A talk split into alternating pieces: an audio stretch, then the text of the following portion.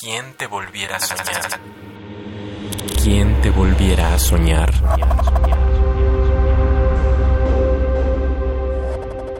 Dos sonetos sin nombre. 1. Paseas tus labios de boca en boca, arrebatas polen de varias flores, toman tus labios como los mejores, pero llevan néctar de azúcar poca. Son tus besos veneno que provoca odios delirantes, rojos dolores, bellos tortosos, azules temores. Tu fastidiosa necedad me toca. Y llueve mi llanto, por ti me postro, juegas a matar mi amor afligido, se agita mi corazón despechado. Cuando huya lo bello de tu rostro, llegará el día en donde mi alarido se torne hacia ti en grito arrancado. 2.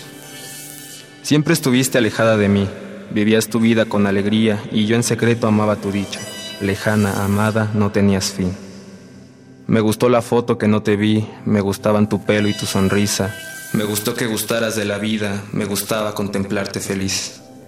Piérdete en el azul de la mañana, en la embriaguez de atrofiados recuerdos, en el perdón de huidas forzadas, en tu costumbre, en tu paso eterno, en tus dulces, solitarias palabras, a mi negación de seguirnos lejos. ¿Quién te volviera a soñar?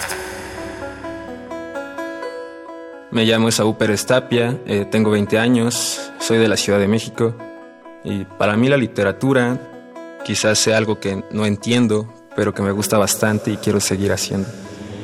¿Quién te volviera a soñar? Radio UNAM.